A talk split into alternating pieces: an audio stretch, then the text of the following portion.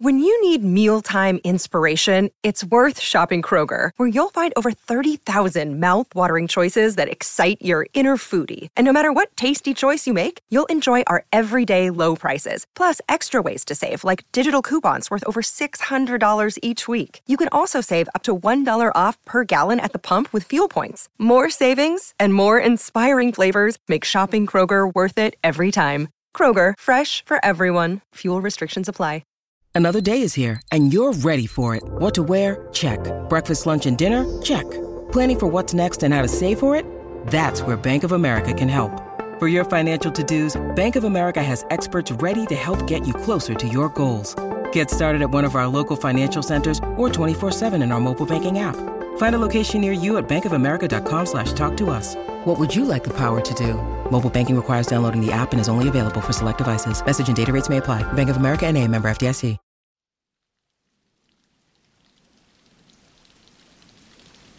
Hola de nuevo. ¿Qué tal estás? Espero que estés muy bien. El tema de hoy es otro que me han pedido en repetidas ocasiones y reconozco también que desde hace bastante tiempo. Bueno, una vez más me toca pedir disculpas. Como bien sabes, no siempre salen las cosas como uno quiere o como uno espera. Ni a mí, ni a ti, ni a nadie, sea quien sea. En mayor o en menor medida, todo el mundo debe enfrentarse a ciertas dificultades en algún momento de su vida. Es algo así como una ley, lo aceptemos o no.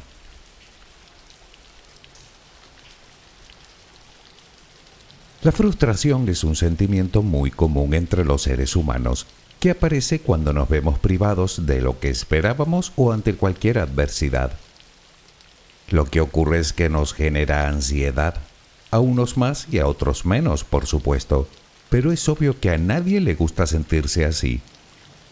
Sin embargo, siendo algo que todos, sin excepción, sufrimos más de una vez, también es verdad que no todo el mundo maneja la situación de la misma manera. La diferencia estriba en que mientras que para algunas personas la frustración puede ser el acicate que necesitaban para volver a intentarlo, para insistir, para perseverar, para seguir luchando por lo que quieren, son lo que llaman personas con alta tolerancia a la frustración, para otras puede llegar a ser una pesada losa capaz de paralizarlas por completo. Son las personas con baja tolerancia a la frustración o intolerantes a la frustración.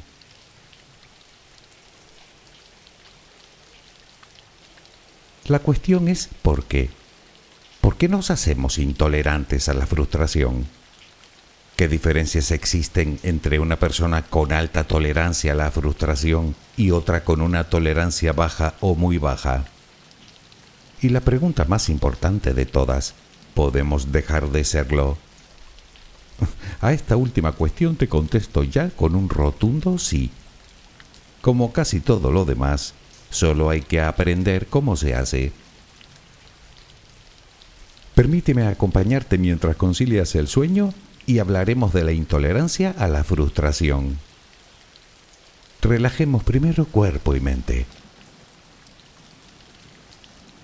Busca la posición que te resulte más cómoda para dormir, con la que te sientas más a gusto. Recuerda que siempre puedes colocarte boca arriba, con los brazos a los costados y con las piernas ligeramente separadas. Cierra los ojos si aún no lo has hecho.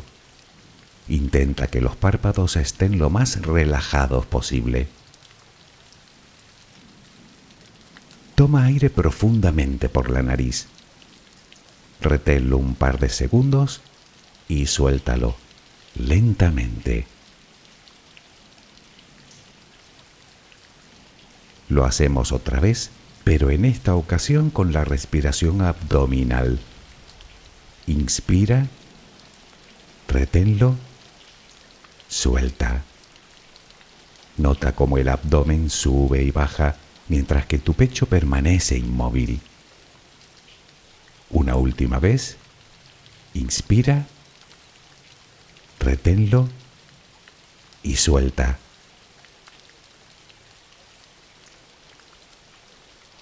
Ahora intenta visualizar el aire que inhalas como si fuera luz.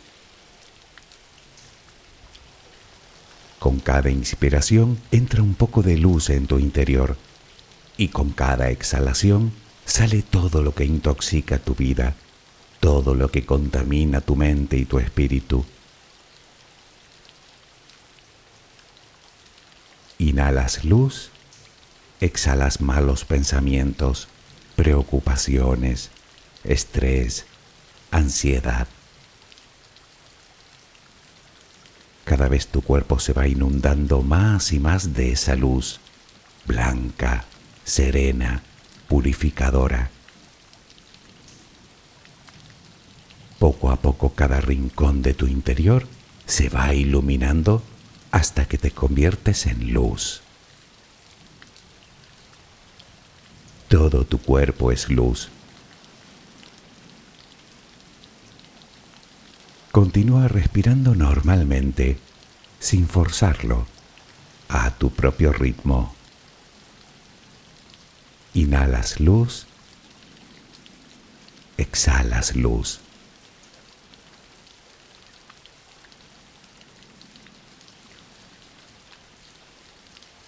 Ahora comenzaremos a relajar todo nuestro cuerpo. Empezamos por los pies. Nota cómo se relajan. El pie derecho. El pie izquierdo.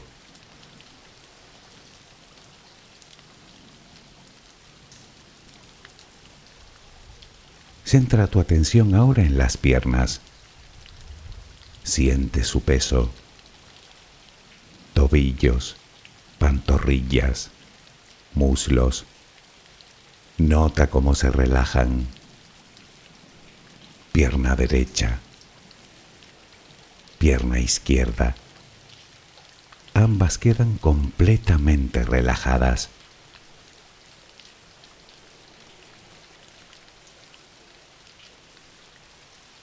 Toma conciencia de tu cadera. Sientes cómo se relaja cómo se relajan tus glúteos.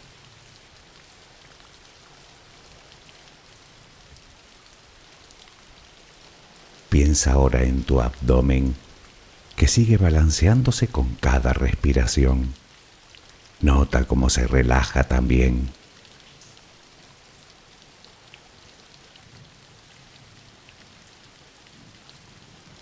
Tu pecho que permanece inmóvil también se va relajando.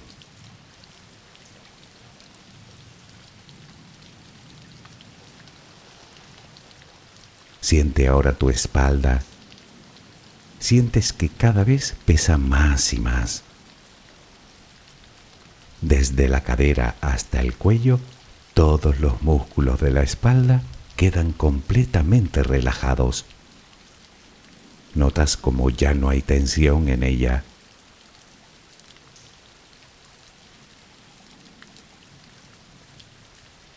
Notas los hombros que lentamente se van relajando también. Nota cómo caen.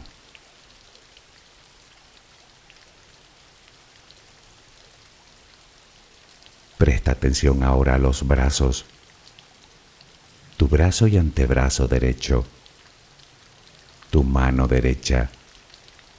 Los dedos de esa mano. Todo queda relajado tu brazo y antebrazo izquierdo, tu mano izquierda, los dedos de esa mano.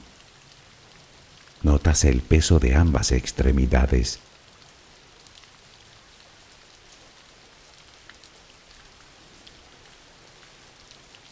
Dirigimos ahora nuestra atención al cuello. Visualízalo.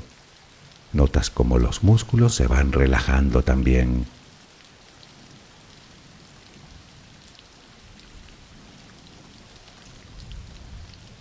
la mandíbula, las mejillas, los labios, la frente, el cuero cabelludo. Todo queda completamente relajado.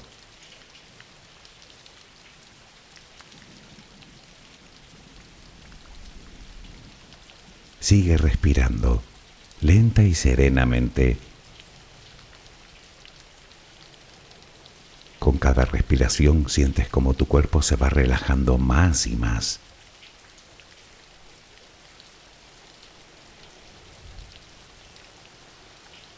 Siente cómo resplandeces de paz, de bondad, de gratitud, de calma, de compasión, de amor. Continúa respirando suavemente. Recuerda que ahora eres luz. Solo respira tranquilamente.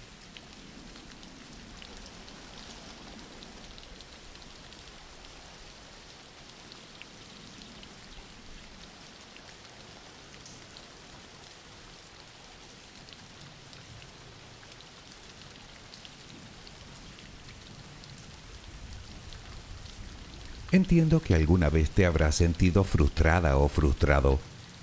¿Y quién no, verdad? En general nos frustramos por un buen montón de razones.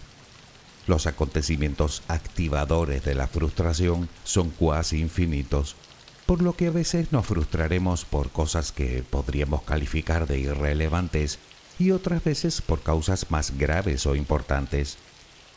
Pero es inevitable, puesto que es parte de la condición humana, y de hecho lo vemos como algo negativo, pero en realidad no tiene por qué ser así.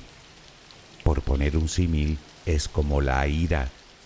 La ira es una emoción completamente adaptativa, fundamental para nuestra supervivencia, pero puede convertirse en un verdadero problema si no sabemos manejarla.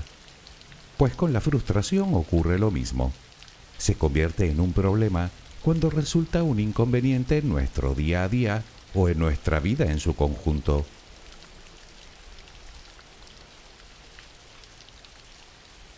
Quizá la duda que te asalte en estos momentos sea si realmente debes considerarte o no intolerante a la frustración. Bueno, profundicemos un poco y podrás juzgarte tú. Vaya por delante que cada ser humano tiene su propia capacidad concreta para tolerar la frustración, que puede ir desde una simple molestia hasta la paralización total del individuo. Quiero decir que tu nivel de tolerancia a la frustración puede ser muy variado. Pero siendo más específicos, la principal diferencia entre una persona con alta tolerancia y otra con baja tolerancia parte de la simple aceptación. Las personas con alta tolerancia a la frustración aceptan que a veces las cosas no salen como uno quiere o como uno espera, y que la frustración es simplemente parte del proceso mientras que las personas con baja tolerancia no logran aceptar ni una cosa ni la otra. Para las primeras, la adversidad es un bache del que saldrán fortalecidas y un poco más sabias. Para las segundas, cualquier contratiempo se traduce en una derrota más que añadir a su larga lista de fracasos. Esto hace que las personas con baja tolerancia a la frustración tengan un deseo obsesivo de controlar todos y cada uno de los aspectos de su vida, algo que al ser imposible incrementa aún más su frustración.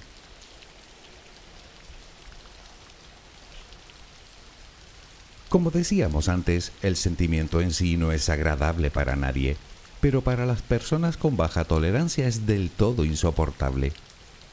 Estas personas tienen una sensibilidad desmedida a cualquier cosa que les resulte desagradable ya sea a la incomodidad o a los problemas o a los inconvenientes o a la demora en la obtención de sus deseos e incluso a las emociones y sentimientos negativos, lo cual no carece de cierta ironía, pues son personas que habitualmente suelen presentar cuadros de estrés, ansiedad, tristeza, enojo o resentimiento descontrolados cuando no obtienen lo que quieren, a la vez que muestran gran dificultad para gestionar dichos comportamientos.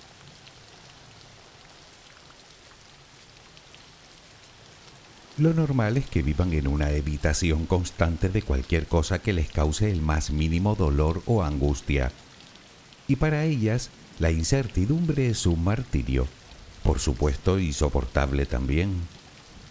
Les cuesta muchísimo reaccionar ante la adversidad, si no es que son completamente incapaces de luchar contra ella. Tanto es así que no soportan la idea de la imposibilidad de algo, la idea del no, la idea de que inevitablemente existen límites en todas las vertientes de nuestra vida. Suelen victimizarse y echar las culpas de todo lo que les pasa a los demás, en la misma proporción en la que les cuesta responsabilizarse de sus propias vidas. Son personas con un bajo nivel de paciencia que no pueden renunciar a la satisfacción y al placer inmediatos, y además tienen una alta tendencia a albergar multitud de creencias irracionales, tanto para ellas como para los demás y para el mundo.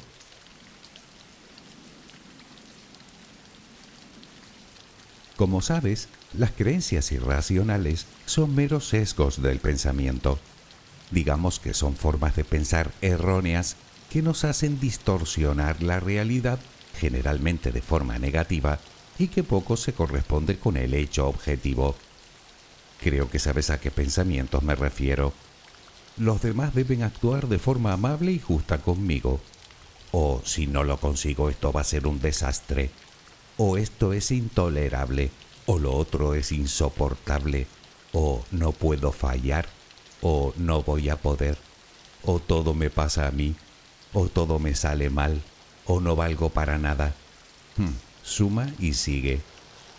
Sabes que nada de eso refleja la verdad absoluta, ni mucho menos. Sin embargo, nos llenamos de ese tipo de pensamientos a todas horas del día.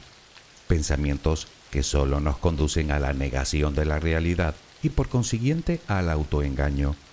Y eso sin contar el pensamiento dicotómico que tanto nos radicaliza. Ya sabes, todo o nada, bien o mal, blanco o negro.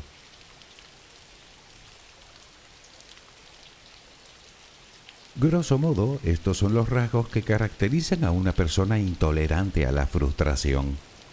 Sin embargo, el verdadero problema aparece cuando hablamos de las consecuencias que tiene en sus vidas. Y la primera es una de las peores, la procrastinación. Es decir, dejar para mañana o mejor, para nunca, lo que podemos hacer hoy. Y es lógico, huyendo de la frustración que les puede ocasionar un posible fracaso, mejor no hacer nada. Y es que el fracaso les aterra mucho más que a la media. De esta manera evitan emprender nuevas acciones o nuevos proyectos o vivir nuevas experiencias o cualquier cosa que implique cierto cambio. En definitiva, evitan cualquier cosa que pueda llevar implícito el más mínimo riesgo de fracaso o que les pueda generar algún tipo de estrés.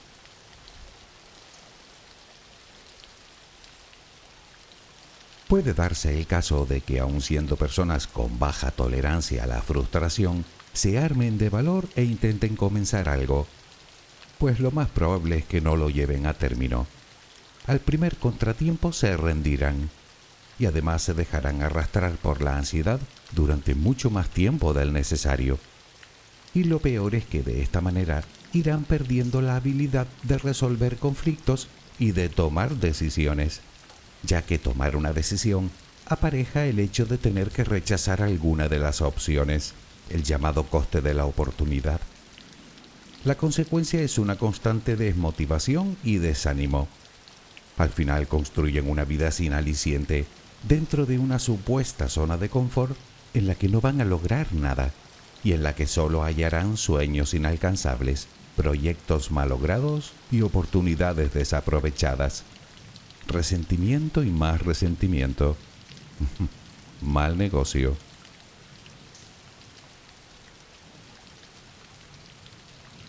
La cuestión sigue siendo por qué. ¿Por qué nos volvemos intolerantes a la frustración? ¿Cuándo surge en nuestras vidas? Bueno, en realidad no nos volvemos intolerantes a la frustración, nacemos así. ¿Has visto alguna vez a un niño o niña pillar una rabieta de espanto porque no obtiene lo que quiere cuando lo quiere? Seguro que sí, pero eso es absolutamente normal. Se debe a su propia inmadurez cognitiva, madurativa y biológica. Verás, existe una zona de la corteza cerebral que tiene, digamos, un desarrollo más tardío, el llamado lóbulo prefrontal. Ahí se alberga el sistema ejecutor que controla y dirige determinados actos, como por ejemplo aplazar una tarea que nos produce placer por otra que no lo hace. Por contra, el sistema límbico relacionado con las emociones se encuentra ya plenamente desarrollado, lo que significa que el niño vive enteramente desde sus emociones. Y es por eso que a veces se hace tan complicado calmarlos cuando tienen una rabieta. Podríamos decir que han sido secuestrados por sus emociones y que apenas tienen defensas para salir de ahí, pero porque su cerebro aún no las ha desarrollado. Rabietas, llanto, gritos estridentes, pataletas. Es desagradable, lo sé, pero como te decía es normal. Aunque también es verdad que otras veces la cosa se agrava porque dirigen su frustración hacia la tristeza o la depresión, aunque no suele ser lo habitual.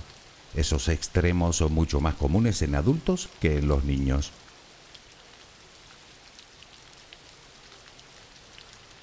Dicho esto, y como habrás adivinado, el hecho de que seamos adultos intolerantes a la frustración no se debe a la mera casualidad. Se trata de una conducta que se puede y se debe corregir en los pequeños. Si somos así, muy probablemente hayamos recibido una educación más bien deficiente en cuanto a cómo tolerarla.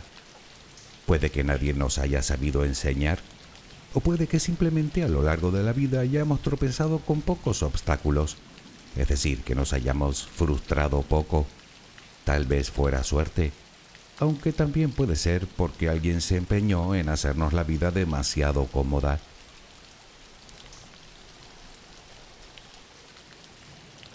Lo normal es que un adulto que sufre de baja tolerancia a la frustración haya sido criado por padres sobreprotectores que le evitaron sistemáticamente situaciones negativas o frustrantes puede que habitualmente les ocultaran el sufrimiento, sea una pérdida o una enfermedad o una situación económica difícil. Probablemente no dejaron que el niño resolviera sus propios problemas y quizá hasta lo defendieron abiertamente frente a la autoridad, hablando por ejemplo de un profesor, haciéndole creer que siempre tiene razón. Puede incluso que ni lo dejaran relacionarse con otros niños con el fin de protegerlos.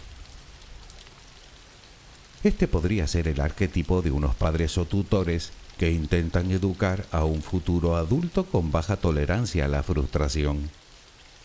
Aunque también se dan casos mucho más negligentes, en la que los padres no dan importancia o menosprecian las necesidades de los pequeños o sus emociones, y que por no hacer ni siquiera son capaces de calmarlos ante episodios de miedo o de angustia o de estrés o claro está, de frustración.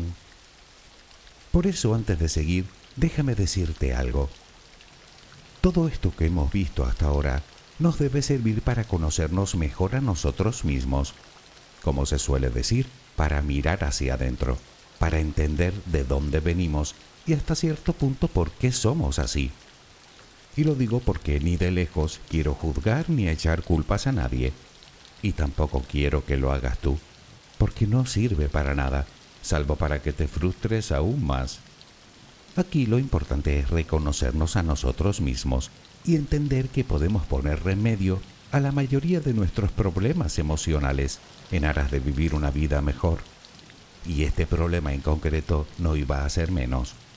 Por lo tanto, si llegados a este punto, la pregunta es, ¿qué podemos hacer si somos intolerantes a la frustración y queremos dejar de serlo?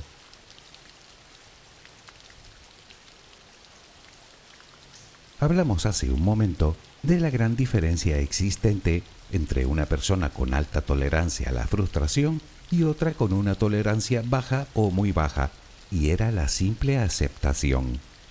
Y de hecho son varias cosas las que tenemos que aceptar. Primero, aceptar que la frustración es un sentimiento completamente humano que todos sufrimos de vez en cuando y que es parte del proceso de crecimiento y madurez. Aceptar también que en la vida no siempre salen las cosas como queremos, hagamos lo que hagamos, y que a veces para avanzar tres pasos hay que retroceder uno. De la misma manera debemos aceptar que todo el mundo comete errores y que los errores no son fracasos, son solo eso, errores, y que lo único que dicen de nosotros es que nos hemos equivocado, algo a lo que, por otro lado, tenemos todo el derecho del mundo, como cualquiera.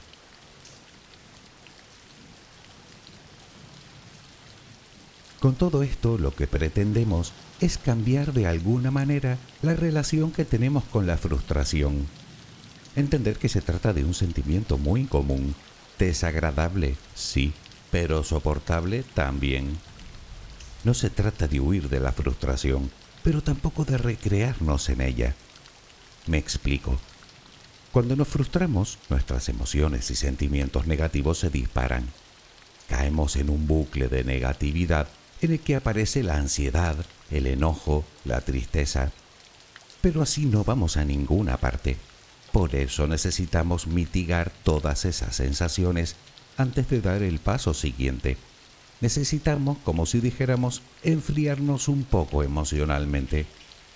Y nos conviene, entre otras cosas, porque dejarnos arrastrar por nuestros impulsos no suele traer nada bueno y nos damos cuenta cuando valoramos detenidamente las posibles consecuencias de nuestros actos. Lo mejor es darnos algún tiempo, alejar la mente del problema en cuestión, realizando alguna tarea que nos resulte placentera o agradable, o darnos un largo paseo y respirar profundamente, o optar por algún ejercicio de relajación que nos baje las revoluciones, por así decirlo.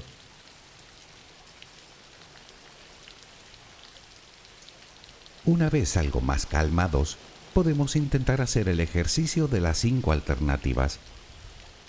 Está claro que si nos hemos frustrado es que alguno de nuestros objetivos no se ha visto cumplido. Intentarlo de nuevo haciendo exactamente lo mismo entenderás que no es la mejor estrategia.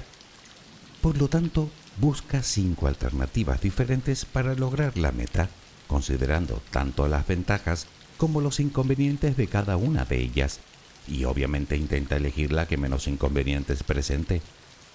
En cualquier caso es importante también valorar la situación en su conjunto. Sabes que a veces nos frustramos por cosas que apenas tienen importancia. No sé, porque nos encontramos mucha gente en la cola del supermercado, o porque alguien a quien esperamos se retrasa, o por infinidad de razones en las que no solo no tenemos el control, sino que a la postre tampoco es que sean especialmente problemáticas hablamos de darle a cada situación la importancia que tiene, ni más ni menos. Si nos molesta esperar, tenemos dos alternativas. Practicar la paciencia, que nos vendría muy bien, o dedicar ese tiempo a hacer otras cosas. Hoy en día todos llevamos encima un smartphone, y ya sabes que con él puedes hacer mil cosas para entretenerte. Mucho mejor que subirse por las paredes, ¿no crees?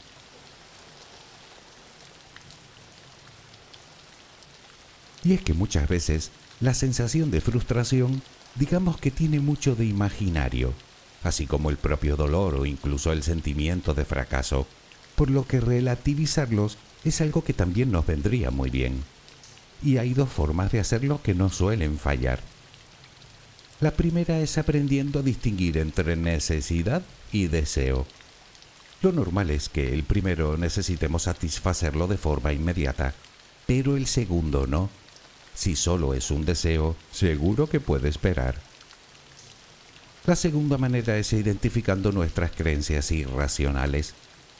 Ya sabes, esas que no se corresponden con la realidad y que dan pie a numerosos pensamientos que solo nos hacen sentir mal, tristes, enojados. De hecho, según los especialistas, son este tipo de pensamientos los que se encuentran en la base de la intolerancia a la frustración. Por lo tanto, cambia conscientemente esos pensamientos para que se adecúen más con la realidad que vives. Cometes un error, pues en vez de pensar que es una catástrofe, piensa que has aprendido lo que no debes hacer y sigue adelante. Si lo piensas verás que estás cambiando un error por una ventaja, por una oportunidad de seguir intentándolo, de perseverar.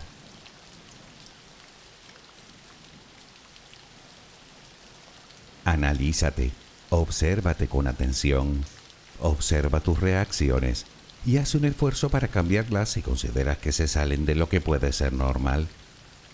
Para aprender a hacerlo, algo que también te recomiendan los especialistas es que te enfrentes conscientemente a situaciones que te causen frustración, en vez de evitarlas sistemáticamente.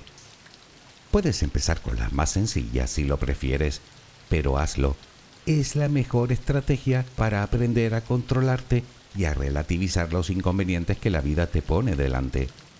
Evitando tales situaciones, solo vas a conseguir temerlas aún más, y eso solo conseguirá empeorar tu intolerancia.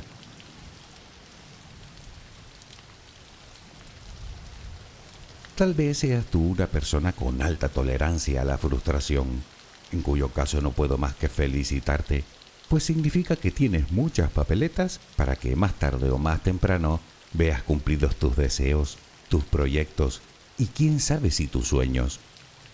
O puede que no, que seas intolerante a la frustración o que tengas excesivo miedo a sentirla, lo que al final viene a ser lo mismo. Si es así, te recomiendo que sigas estos consejos. Te aseguro que con un poco de paciencia podrás empezar a tolerar la frustración y entonces podrás embarcarte en la aventura de perseguir tus anhelos más profundos. Y si notas que te cuesta demasiado, como te digo siempre, pide ayuda, que para eso están los terapeutas. Pero por favor, nunca, nunca, nunca te rindas.